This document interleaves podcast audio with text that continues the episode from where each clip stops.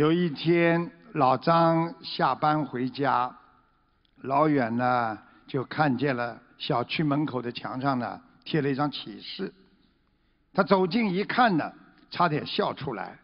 原来呢是一张寻猪的启示，说的是要找一头啊丢失的宠物猪，旁边呢还有小猪的照片。老张心想。哎，现在的人真的无聊透顶了啦！养猫养狗还不过瘾，还居然养起猪来了。可是看到后面，只看见启示上写着：“如有人拾到小猪者，可获酬金一万元。”老张看看四周，趁着没人，一把撕下启示，放进了口袋，然后。装作若无其事的样子，哼着小曲儿回了家。一进屋，老张就拿出了启示给老婆看。老婆看完之后说：“哎呀，我刚才还看见隔壁邻居的李大妈牵着一头小猪在小区里溜达呢，好像和照片上的猪啊长得很像哎。”老张一听，顿时激动万分。真的吗，老婆啊？你再仔细看看，是不是这个猪跟你看到那个猪是一样的？老婆看了半天，吃不准，点点头，又摇摇头。要不，你明天早上自己去看看。老张一个晚上没睡好，第二天一大早就等在隔壁的楼的门口。不大一会儿，就见李大妈牵着一头小猪出来了。老张一看，这个小猪淡黄色，耳朵上有两个对称的小黑圆点，可不就是启示上那个小猪吗？他连忙热情的上去打招呼：“哎呦，李大妈，这么早就出来遛狗？呃，啊，遛猪啊？啊！”李大妈不好意思的朝老张笑笑：“哎呀，儿子看我一个人呐，在家闷得慌啊，就想买条狗来给我做个伴儿。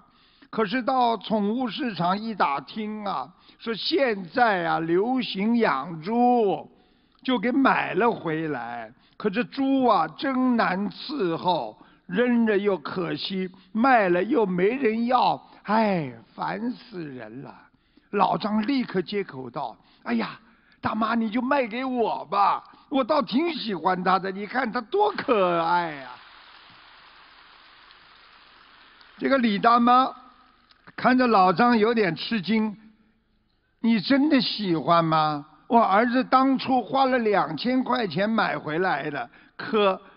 我没少说他，这不是在烧钱吗？哎呦，大妈，看你说的，我特别喜欢小猪，我给你三千，你就卖给我吧。说完，从口袋里掏出准备好的钱，塞进了李大妈的手里。趁李大妈还没回过神儿，抱起了小猪就跑了。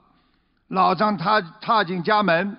就向他老婆报喜道：“哎呀，好了好了，咱们马上就能赚到一笔了。”说着，喜滋滋的拿出那张寻猪启事，照着上面的电话就拨了过去。可是万万没料到，电话里竟传出了一个声音：“您刚才所拨的电话号码是空号。”这下子两口子全傻眼了，怎么办呢？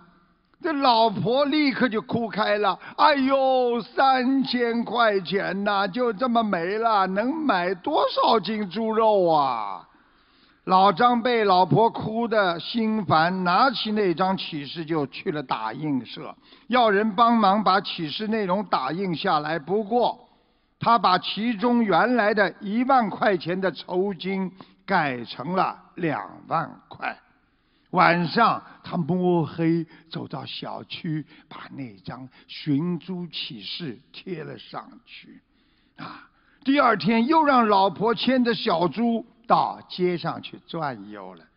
果然没半天功夫，老张老婆就被一个人拦住了。那人说他特别喜欢宠物猪。愿意花六千块钱买下来。老张的老婆于是装作一副很不舍得的样子，把这只小猪卖给了他。事不过三天，那墙上的寻猪启事又被悄悄地改换了面孔。估计台长不说，你们也知道，答谢酬金从两万涨到了三万。这个故事就是告诉你们，人总是在吃亏的时候，为了挽回自己的损失，没有理性。他不管他人的痛苦，再去伤害别人。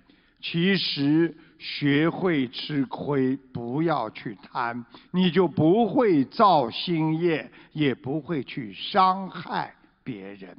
不伤害别人的人，记住了，你就是在尊重自己，尊重别人呐。我们学佛人要懂得尊重别人，那是一种修养啊。佛说了，勤修善根供养。当自己的心灵或身体受伤，你不能因为自己的痛苦去冲动犯下更多的业障，自己受伤了，再让别人去受伤，你伤害了别人，又给自己种下了业的种子啊！